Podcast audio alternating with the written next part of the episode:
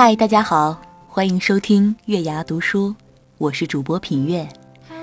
今天给大家推荐一本貌似是食谱，却远远不止的一本小说，名字叫《忧伤的时候到厨房去》。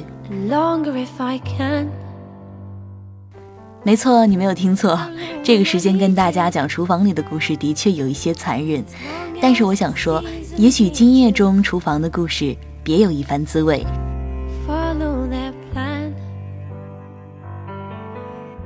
作者通过美味与情感之间的关系，牵扯出人世间的悲欢百态，以制作难度极高的法式甜点舒芙蕾作为隐喻，带出三段挫败的人生。有的网友说了这样一句话哈，说艾诗勒佩克这位土耳其女作家，优雅地写出了一个最大的悲剧。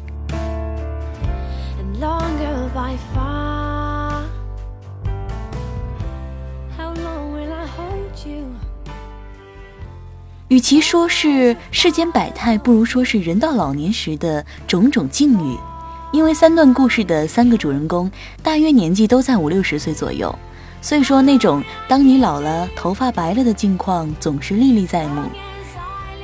在这个天天被叫嚣要进入老龄化社会的环境中，这本书可以提前让你进入一下老龄，让你感受一下人到老时会是怎么样的。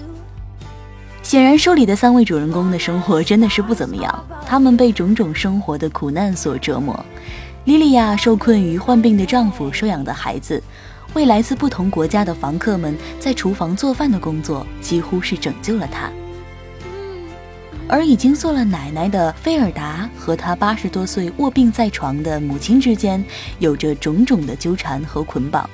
似乎也只有到了厨房挑战各种菜肴之时。方能够解脱。刚刚失去了妻子又没有孩子的马克也是如此，从未下过厨的他，最终在厨房燃起了自己重新生活下去的希望。他们都去了书店买了烹饪书，而且都不约而同地买了那本名为《舒芙蕾》的那本书，因为这本书的封面有着“最大的失望”这几个字。正印证了他们当时沮丧的心情，而那时他们的人生也就像总也做不好的舒芙蕾一样，或者坍塌在烤箱里，或者出了烤箱就停不了几秒钟，就完全坍塌了。滋味呢，也是很难让人下咽。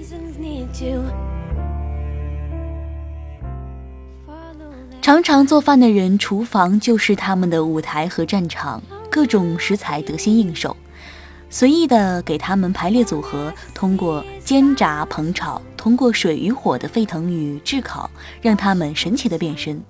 有的色相招人，有的香气诱人，有的连接着某些回忆和故事，有的是自己的心情的隐喻和情感的创造。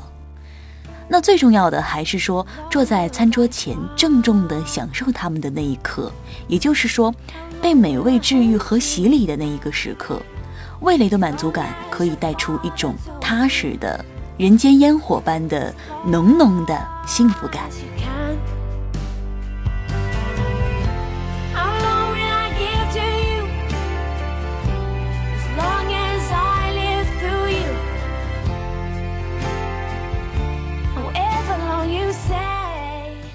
如果你还年轻，有 K 歌。喝酒、看电影、泡吧等等无数种方法排解你的苦恼。如果你讨厌抽烟、讨厌买菜、讨厌清洁、讨厌锅碗瓢盆、讨厌厨房，觉得自己下厨是多么浪费时间，那么也请你一定要在变老之前爱上厨房，因为当你老了，厨房会成为你最佳的避难所。而当你爱上厨房的那一刻，你也就开启了爱的旅程，哪怕。你已经老了。